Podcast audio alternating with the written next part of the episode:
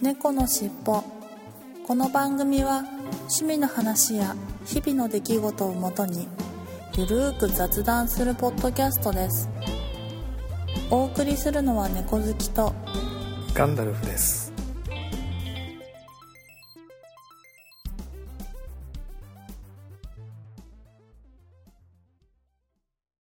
猫のしっぽ。猫のしっぽポッドキャスト第550回始まります。はい、始まります。よろしくお願いします。はい、よろしくお願いします。はい、えおー、今日はちょっと、なんとか予定を合わせていただきまして、お久しぶりには撮れることになりましたが、いや、はい寒いっすね。い。いや、今日は寒いですね。本この週末なんかめちゃくちゃ寒くないですか？当いや、寒いですね。なんか雪が降るのようなことも言ってたんで、まあ、今まだかろうじて雨なんですけど、うんうんうん。いやー、参りました。寒くて。先週の中頃ってなんか、すごいポカポカ陽気で暖かい日があったじゃないですか、昼間。ありました、ありました。もうなんか、それで、その春になってくれればいいのに、ちょっと甘かったですね。さすがに。ああ。個人的には暖かくなってくると、花粉がなんかああ、そうですよね。ひどくなってたんで、はい。はい。ちょっと寒くなると花粉症が、かかゆみが減るんで、減ると。個人的にはありがたいんですけど、はいはいはいはい。まあ言うても春は必ず来るんで、来るんだったらさっさと来て終わってほしいっていうのもあありつつみたいな。いやー、もうなんかね、花粉症の薬はもう、取りに行かれましはい、飲んでます。に行きました。あ飲んで目薬もさして。やってるけど、うん。それでもやっぱり厳しいと。うん、効果あるのかないのかって感じですかうね。ん。まあ、あれですよね。あのー、はい。もうなんか花粉症だけはしょうがないですよね。ねえ、なんかこのこの間テレビでなんかはい根治が可能だっていうお話だったんですけど、おまあ、やっぱりなんか、ね、昔ガンダルフさんが言われてたように奥様がやられてる、あの下の裏に、はいはいはい。あの置く治療いや、と,、うんとか、いくつかあるみたいですけどね。はい。ねなんかあれとかだともう3年とかかかるらしいから、はいはいはい。いややっぱ、うんまあまあね ちょっとやるかどうか悩みますよねそうですね。はい。うん、なんとかね、本当に即効性のあるやつができればいいんですけど、治療法が。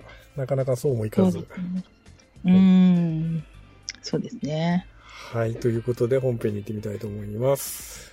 はーい猫のしっぽ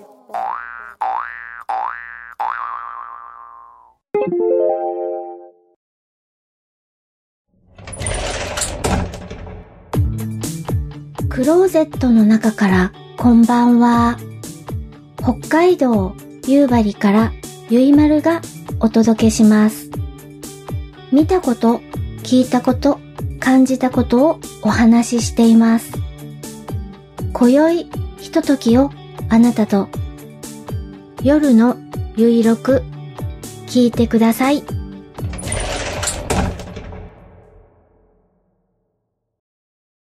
いやー、これね、やっぱりね、ちょっと、一応ね、その、上から締め付けるタイプだったら多分素人でもできるよね、みたいなこともあるし、うん。それこそ YouTube にも動画あるんですけど、うん。結構古いタイプだと、その、上とし下で締め付けるような感じなのが特殊な工具がやっぱり、その手が届か、手が届かないので、うんうんうんその流し、流しの奥の方だと、またその工具とかも100円200円じゃないですもんね。そう何千そうなんも結局ねそういう特殊な工具専用工具だとうん。普通のモンキースパナが入らないから なんか特殊な形をした工具なんですね、ゆそのネジをゆる埋めるためのやうんうんうん。つでそんなの2 3千円するんでもうだったら工事頼んだ方がいいよねっていやーそうですね、うん悩むけど、そうなんですうんよ、うん、なので、今回 DIY と言いつつ、キッチンの方の蛇口は、あの、DIY にしませんでしたっていうか、うんできませんでしたっていう感じですけどね。うーん。いはい。や、そっか。いや、建物によってもね、いろいろ違うし。そうなんですよ。で、うん多分猫好きさんは今賃貸ですよね。はい、賃貸なんであんまり。そんな、うんそその辺の悩みはないと思うんですけど。そうですね。まだなったことないですね。ええし、うんなったとしても大家さんに言えば、大家さんの方で交換してくれるじゃないですか。そうですね。賃貸だと。うん。うん。あの、分譲のマンションとかだと自分でその辺直すか、なんかするしかないので。そうですようね。ん。そうすると、だんだんね、長く住んでるといろんなとこガタが来るので、うん、うん、うん、うん。いや、経年劣化あるあるですね。経年劣化あるあるで、例えば、あと気になってるのは、あの、洗面、お風呂と洗面がまあ、つながってるっていうか、うん。なんですけれど、その、お風呂場から出るとすぐ洗面みたいになってるんですけど、その洗面のところの床の、うん。た床がビニールシシートみたいな感じでん。敷いてあるんですが、まあそれがもうなんか、あの、要はお風呂マットをずっと結構な長い時間置いてたりしてたんで、カビカビになってるんで、うんそのシートを変えたいなと思うんですが、これまた自分で変えようと思うと、それ専用のボンドとか買わなくちゃいけなくて、そほー。のビニールシート剥がして新しいビニールシート貼り付けるにしてもその貼り付けるときに専用のボンド買わなくてちゃいけなあくて、そうなんだ。うん、でそうするとうん。あれなんですよまたその専用のボンドがち,、うんそのちょちょっとしかその洗面所の床なんで、まあ、1メーターもないぐらいな幅も7 8 0センチぐらいで長さが1メーターちょっとぐらいのところなのでうん、うん、そういうビニールシートを売ってるんですけどその50センチ四方ぐらいのやつをうん。うん。組み合わせして貼る貼るみたいなのうんですけど、ボンドがなんかあの缶に入ったでかい業務用のボンドしか売ってなくてそんなのな何メーター何平方メーターも塗るのに業者さんが使うようなその缶にでかい缶に貼ったボンドしか売ってなくて、えいやー。そんなのどうしようっていう感じなんでリットカーいらいないですよね。ちょっとちょっとあればいいのにその10分の1ぐらいあればいいのにみたいな、そううん、うん、うん。でかいあのよくある業者さんの缶に入ったようなでかいやつしかなくて、うん。いやー、いらないな。いらないなぁみたいな一度それで貼っちゃったらもうまた何年も張り替えることないからいらないなぁみたいな いや、そうですよね。感じなのでなんか氷で売ってればいいのにね。そうなんですよネットとかでありそうですけどね、氷。いやねあああの違うタイプのいくつか種類があって、うん。その貼るシートによってなんかそのタイプが決まっててああ、そういうことか。うんうんうん。でちっちゃいタイプの接着剤も売ってるんですけどチューブに入ったようなやつうん。それがなんかタイプが合わなくて使えない 業者ですね。業者業者だななんか DIY も難しいなと思ってなうんかねん、なかなか難しいですね。そうそうそうなんかもう無理やり家のどっかを変える、変えるって言っても、まあ、そっか。洗面所に使ってるそう床。なんですよだからトイレとか？そいやあのだからもう洗面所そんな大きくない広広くないじゃないですかはい。それこそさっき言ったように1メーターかけるまあ80センチぐらいとかなんかそれぐらいの狭い洗面所なんでうん。もうちょっとそこを張り張りたいだけなんですけど張り替えたいだけなんですけどねみたいなうん。ただこれまた頼むと結構またいい値段取られそうで工事費確かにな、自分でやれば多分材料費だけでね、うんそのシートが1枚、例えば500円とか1000円とかぐらいのやつを4枚か5枚買えば済む話なんで。そうですよね。で、接着剤はその缶のでかいのが3000円とか4000円するんで、いや、全部いらないよ、そんなのって。いや、ほんと何にも使い道ないですもんね。他に使い道ないですからね、それ。でうん貼り、貼り終わったら。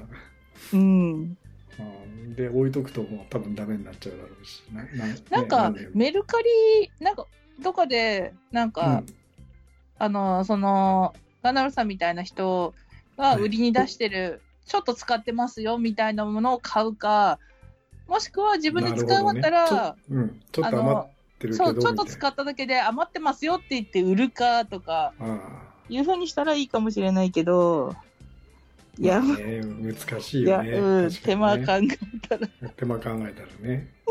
そうですね。いや、うん難しいですね。うん本当なのでちょっ DIY とって悩みますよね、その辺が。そういうところがね、悩む、うん悩みどころですよね。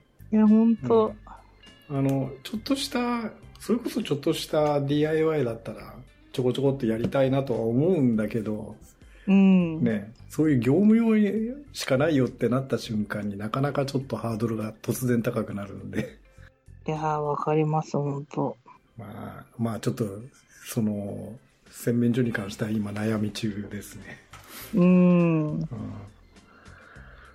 いや、まあそんな感じで、あの、最近だんだんそういう家の中のいろいろな修理がうん。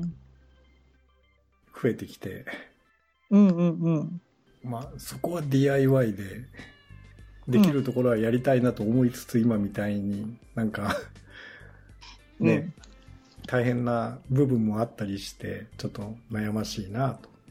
うん。ああ、そうですね。ね。あうのん。まあ、ある意味あの、マンションなんで外装に関してはね、うん。まあ、あの、共用部分になるから、まあ、マンション全体での、その大規模修繕みたいなのが何十、10年に1回とかあるんで、まあ、その時にうん。壁とかの塗り直しとかやってもらえるんですけど、から、まあ、その外装に関してはほとんどうん。悩みはないんですが、この、な中のリフォームっていうかね、いや、そうまあ、ですよそうね。いうところがね、またリフォームもね、なんか頼むとすごい高いじゃないですか。いやー、高いですね。リフォームっうちて。うちの実家もなんか、あうの、んガス、ガス？ガス灯油はい。系がなんか、ちょっとおかしくなってっつって、え秋ぐらいにおかしくなって、これから冬来るっていうのに北海道死んじゃうじゃないですかえ。。それはもう生死に関わりますもんね。いや、本当もう何十万もしたって言ってましたね。えええええやっぱそうなってくると本当、もう自分でね直せるとこは直した方がいいかもえしれないけど、うんうんうんやっぱりもう、うん、業者にたもたも頼めるものはうん頼んでもいいかもしれないですねいや。、本当そうだと思いますね。なんかその、うん、かあとはもう時間がね、それだけかかるような工事とかだと、もう自分じゃできないよねとかね。うん、うん、うん、うん。ちょこちょこっとした修修理ぐらいだったらできるけど、ね、結構大掛かりな工事だと、うん本当頼んじゃわないと無理だよねっていうことになっちゃうんで、そもそもが。いや、そうですね、うん本当。まあちょっとそこが悩ましいなっていうとこではあるんですけど。まあでも、ね、な、そういうふうに自分でできる範囲っていうのは、自分でやると面白いっちゃ面白いんで、うん、そうですね。ホームセンター行くのも楽しいですしね。そうういうん。私もめちゃくちゃ好きです、うんホームセンター。そうですよね。いや、でも猫好きさんみたいにさすがに 2x4 で棚作るっていうところまではもう、いかないけどね。ああ、それはもう、あれですね、本当に。好きか嫌いかですよね。うんうんうん。うん。ただ私は多分、おはい金、お金がかかっても、作ることを楽しみたいから、うんうんうん。木木材買ってきてやったりとかするけど、でも、結果気乗りしなかったら作んないってことになるんで、いやいや、まあ、そりゃそうだけど。そりゃそうですけど、あと、あれですよね。そういう 2x4 とかでやると、ある程度やっぱ電動工具とかいるじゃないですか。ああ、はいはいはい、そうですね。インパクトで、インパクト電池とか、あと、ね、さっき言ったように、その木を切るためのうんうんうん。ね、のこ電動のこぎりみたいなのもいるし、はい。そういうのがないと難しいですよね。そこはまあ確かにそれをもう選んだりするのも楽しいんだけど、うん。ね、日常的にそういうふうに猫好きさんみたいに半分趣味で DIY をそういう木工とかそういうのもややられる人はそういう道具持っててもいいんだけど普段やらないとそのためにじゃあ電動工具買うかっていうのなかなかちょっとまたそれもハードル高くて、そうですね。絶対棚買った方が安いですね。うんただもうね半分組み立て式とたドライバーで組み立てられるぐらいの棚だったらうんうんうんうん。あれですけどね、うんうん。そうですね。いや、それででも十分だと思いますよ。うんうん。結局、インパクトとかだって1万とかしたら、ですよね、はういん。本当に使わないんだったらもったいないですもんね。ね、そうなんですようん。もったいないし、置くところもないし、みたいな保管するとこもないし、みたいな。いや、そうなんですよ、本当結構かさばりますもんね。ね、工具ってめちゃくちゃかさばりますもんうんね。本当よほど好きか、うんう。うんん。よほど家にスペースあるかじゃないとそうそうそう。邪魔でしょうがないですね。使わないときはた、ね、邪魔になるだけだから。そうそうそう。うんただスペースだけ取るだけなんで。うん。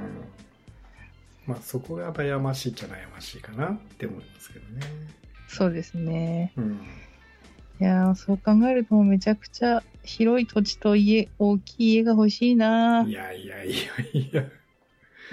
それはね、まあ、あの、関東に住んでる限りはなかなかその夢は、よっぽどのお金持ちじゃない限りは実現しないんで、田舎に行くしかないんでしょうけどね。うーん。誰か、もうリスナーさんで家あげるって言ってくれる人いないかな、なんか使わない、あの、なんか古民家あるから、家あげるよみたいな人いないかな、あの、ぜぜひご連絡お待ちしてます。まあ、あの、これからね、だんだんそういう空き家とかが増え、増えるから、場所さえ、うん場所さえそのね、あの、限定しなければ、うん。すごく安く古民家っていうか、そういう空き家をね、うん。入手するっていうことはだんだんそういうことはできるようになると思うんですけどじゃあそこを移り住んでねいろいろ仕事がとかいろんなことを考えると確かに。ねじゃあ今からそのねどっかの山奥の それこそポツンと一軒家に空き家あるからあげるよって言われてもじゃあそこ住んで仕事できるかっていうとなかなかハードル高いよね。いや、そうですね。通うの大変ですもんね。うん。通う、通う、だからそこ住まなきゃダメでしょ。そうっ、て考。えるといきなりハードル高くなるし、じゃあ通うかって言うと通えないじゃないですか。いや、無理ですね。っていうとなかなかね、まあ、うーん。そういう夢はなかなか叶わないという確かに。になっちゃいますけど。ははい。い。いつかでもなんか、うんすごい時間と体力とうん。お金に余裕があったら、あの、なんかログハウスみたいの作ってみたいな。はいはいはいはいはい。いや、あのね、多分、その猫好きさん、お金が貯まる頃には体力がなくなってますよ。いや、そうなんですよ。だから結ね局、その、今、うん。今の時点でももう体力なくて作れない。からあの、もうさらに、そうか、体力と若返りとうんお金と、みたいな。ないと無理かな。そう、無理なんです。そうでいや、すねロ。グハウスを作りたいんだと、もう今すぐにでも着手しないと、それでも体力がなくて、ねいや、もう全然無理です。もう今現時点で無理ですね。でしょ？無理無理。もううん二十歳とかからも作らないと無理。なんか、なんかその辺がジレンマですよね。いや、もう確かにそうですね。うん。本当もう自分ができる DIY、内装で DIY できるって言ったら、普通になんか壁紙貼ったりとか、うんうんなんか漆喰とか、そういう風になんかやったりとかうん。うぐらいで、木材持ち上げる、一本持ち上げるのに、本当3日間かかるみたいな 体力になってきてるから、もう、一生家出来上がんないですよね。そうですよね。うん。ちょっとした補修ぐらいしか、修理ぐらいしかできないよできないです、あ本当れですもんね。はい。はい。はい、ということで、まあ、はいそのとこですかね。はい。落ちとした。はい、ということで、今週の本編は DIY の話でした。はい。あはい、りがとうございます。ありがとうございました。猫のしっぽここで曲を聴いていただきたいと思います。今週もローテーションで、風の猫さんの曲をおかけしたいと思います。それではお聴きください。風の猫さんで、夜の空に船を浮かべて。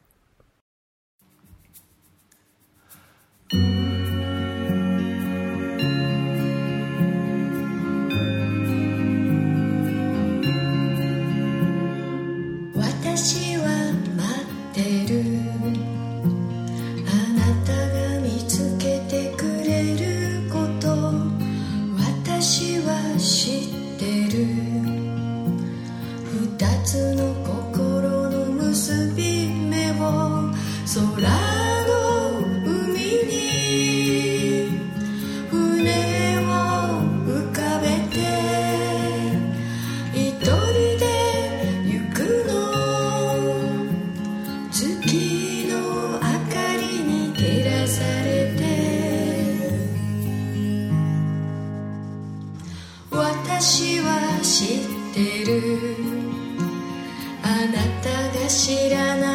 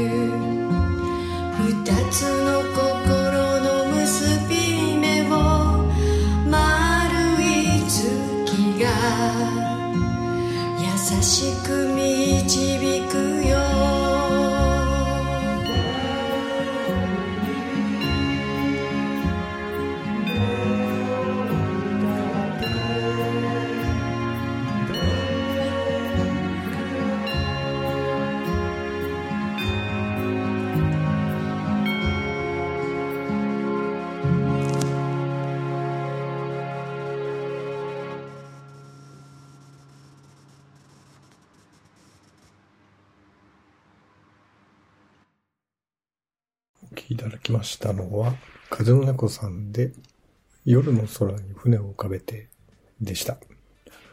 はい、この曲もですね、年末にお騒せさんからいただいたリミックスバージョンということですね。はい。えー、とても聴きやすくなっていて、クリアな感じで、より一層素敵な曲になったのかなというふうに思います。はい、ということで今週の一曲コーナーでした。ありがとうございました。猫のしっぽお便りコーナーです。今週も一件ですね。2月23日、ケンチさんから548から9回拝聴崎陽軒のシウマイ弁当。駅だけではなく、道路沿いにも売いてありますね。国道1号戸塚の原宿付近や患者さんを沿いなどで見かけますと。いただきました。はい、ありがとうございます。うん。あの、いわゆるロードサイド店ってやつですけど、道沿いにあるんですね。ちょっと、そうか。国道1号、環状3号。なるほど。まあ、横浜のね、原宿というと、戸塚付近ですよね。はい。箱根駅伝のよく中継所になっている近くのあたりだと思うんですが、はい。はい、ありがとうございます。ということで、今週のいただいたお便りコーナーでした。ありがとうございました。猫のしっぽ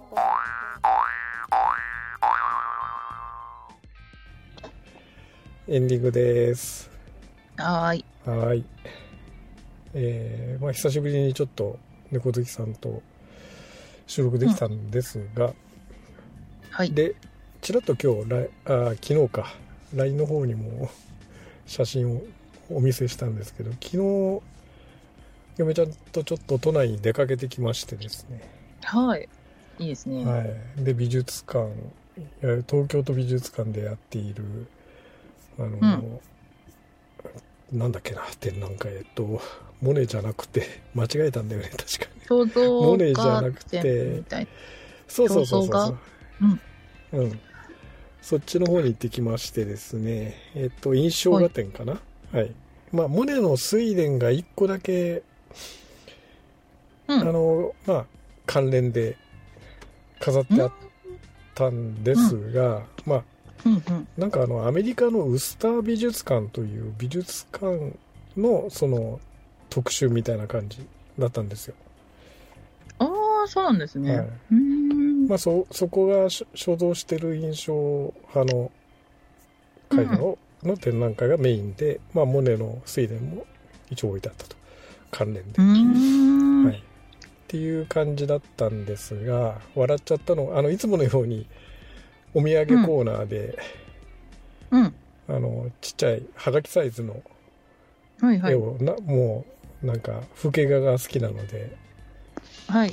飾ってあった中のいわゆるポー人物画じゃなくて風景画の方を何枚か買いましてですねうん。買って帰ったんですが、まあ、そのお土産コーナーっていうかその最後のショップの中にあの、うんウスターソースっていうウスター店協賛ウスターソースってなんか置いてあっておう。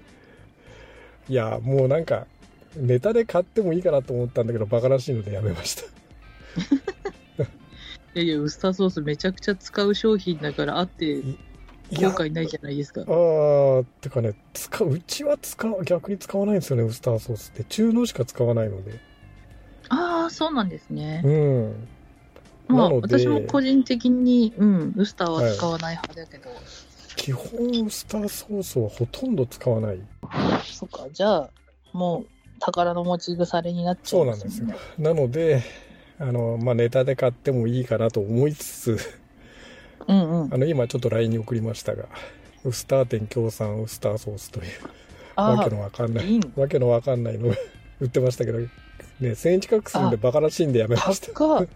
高っ970円、ねちっちゃな瓶なのに。いや、本当にですね。ああ、うんネタで買うにこはちょっと高高いなと思ってやめました。うんうんうん。そうですね。普通のやつだと2倍ぐらい入って、半額以下で買えますもんね。2、300円で買えますもんね、よねでっかいのがね、うんもうちょっと。うはいん。まあ、そんなこんなで、そんなこんなで、ちょっと美術館行って、で、帰りに、はい。あのーまあ、上野だったんで、ちょっと電車乗って四谷まで行って、で、四谷の有名な若葉というたい焼き屋さんに寄って、たい焼きを買って、あ、買って、まあ、その場で食べて、お土産に6個ほど冷凍用にお土産っていうか、うおう。あの帰ってまた冷凍して食べれるようにっていうんで6個は余分にお土産で買って帰ったんですけどいいですね。いや並びましたよ1時間20分ぐらい 並びましたねいや、すごいですね。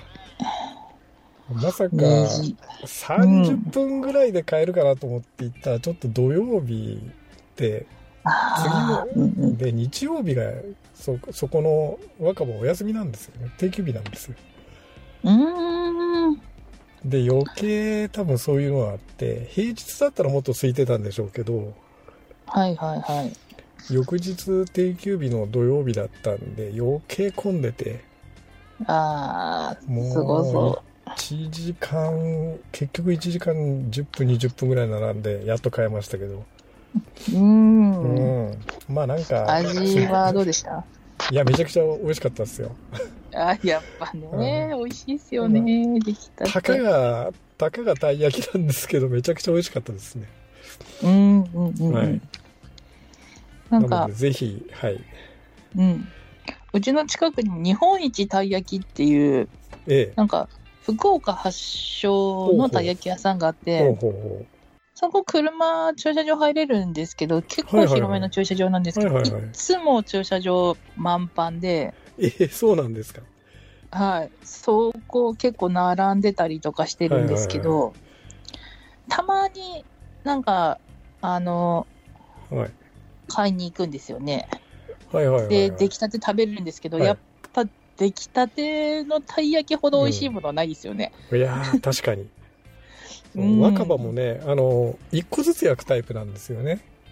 型、型が。余計並びますね。うん。あの、まとめてドンと焼くタイプじゃなくて、一個ずつ、あの、型に、うんうん。あの、あれ、流し込みかで。流し込流し込むっていうか、あの、塗って、で、あんを塗って、また上からあの、うんうんうん。皮、皮の元を 塗って、で、パカッと挟んで、で、それを一個ずつで、一人の職人さんが七八本そういうやつを焼きながらあ、担当して。うんそううんうん。火に、火で焼きながらっていうのやってるんで、余計時間かかるんですよね。あうんあ、すごい貴重ですね、手焼きなんて。手焼きですよ、もう完全に機械じゃないですからね。ああ、うんだからきっと、ね、人気あるんでしょうね、ん多まあ、分。で、やっぱり定定評があるというか、まあ一応東京御三家のうちの一つになってるみたいなので、たい焼き若葉は。いや、それ聞いてびっくりしました。えその御三家なんてあるんだと思って。そうそうそうそう。まだ他の二つには行ったことないんですけど、若葉はもう本当に何年か前、コロナになる前に、えーうん一回行って食べてめっちゃやっぱ美味しくて、うん。うん、まあ絶対また食べに行きたいなと思ったら、ちょうど上野だから帰り、よ寄っていこうよって言って、嫁ちゃんと寄って、で、ひたすら並んで買って帰ったと。うん。まあ食べて、まああの店内でちょっとね、焼きたてを食べられるうん。席もいくつかあるんで、まあそこでうん。お茶をすり、すりながら、ああ、やっぱえ出来たてーたい焼き食べましたけどね。ね、めっちゃ美味しかったですね。いやー、いいですね。はいい、やー先週かな？食べたばっかだけど、いもうそれ聞いてめちゃくちゃ食べたくなりました。もうほんとたい焼き一本ですからね、そのお店ね。たい焼きしか作ってないので。うんうんうん。うん、まあ、それで、それだけ行列なんで、まあ結構すごいなとは思いな、思いながら。うん。職人さん何人ぐらいいるんですか？いや、二人で焼いてますあ、ね。二人？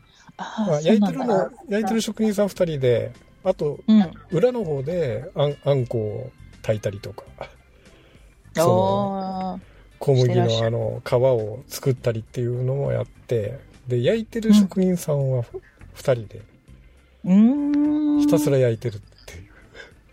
ああ、うん。まあ、ひ一人七八匹って言いましたっけ？はいはい。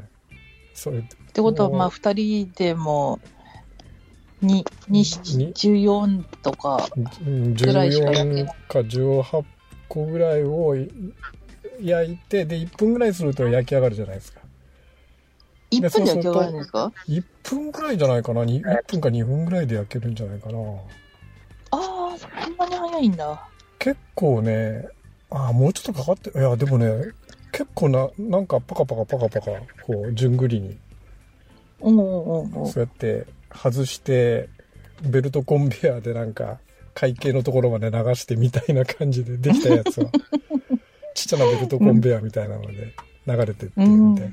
で、焼けたやつにまた詰めて、うんうんうんうん。あんことかそういうのを詰めて、皮を塗って、で、またパカッと挟んで、で、それもまた端っこの方に行って、順番にそう焼けたやつからもう流れ作業で、もうひたすらそれを繰り返してるんで、へだいたいえ。1、2分、2、3分ぐらいで1個のペースですうかね。ー。うんあ、でもそれでもそんなに並ぶってことは、やっぱそれほど並んでるってことですよね。いや、だってね、みんなお土産で10個、20個って平気で買っていきますからね。ああ、そっ一人がかそっか。で、それじゃないですか。うん手焼きでひたすらそうやってやってるんで、効率悪いっちゃ効率悪いんですけど、時間かかるっちゃ時間かかるんですよね。一番言っちゃいけない、その効率悪いっていう。ん効率悪いけど、美味しい、美味しいですよね。あ、まあでも美味しいですよね。うん。なので、何人ぐらい並んでたかな？並び始めた時に20人ぐらい並んでて1時間ああ。20分ぐらいだった感じ？多分。うんうんうん。うん。まあそっいか。や、もうね。で、なんか一応行列の最後の方に、ここまで並ぶと3時間ぐらいかかりますみたいな怖い、あれが、3表時、示ここ、ここから3時間ですみたいなのがあったって、いや、そう、さすがにね、なんか、そこまではいかん、半分ぐらいのところに並んでたんで、そこまではいかなかったんですけど、うん。いや、やっぱ3時間並ぶ人もいるんだ、みたいな。まあねと結構ね、くじけてる人もいっぱいいましたね、行列見て。あ、もうダメだとかって。え。ああ、いや、そうですよね。普通はそうですよね。うんうん。いや、ね、お疲れ様でした、でも。いや、もう、まあ結構、それだけでぐったりしましたけど、うんまあまあ美味しかったですよ。久しぶりのたいね。たかがたい焼きだったんですが、いやいや、されどたい焼きですよ。されどたい焼きですからね。うん。はい。まあそんな感じで、ちょっと昨日は頑張ってきましたと、うんうん。お休みだったんですけど、はい。なので、まあ猫好きさん、食べられたばっかりかもしれないですけど、またそのうち、たい焼きとかもそうですね。ちょっと近食べられれば々また行ってきます。いいかなと思った次第でございます。はい。てなわけで、じゃあいつもの行きましょうか。ちょっと長くなっちゃいましたね、エンディングが。はい。はい。ではでは行きますよ。はい。せーの。次回もも聞聞いいててくださいね。ね。はい。最後までお聞きいただきありがとうございました。また次回のポッドキャストでお会いしましょう。それではいつものように、風の猫さんにご提供いただきました猫の尻尾のエンディングテーマ、三毛猫風の歌を聴きながらお別れしたいと思います。はい、それでは失礼します。はい、失礼します。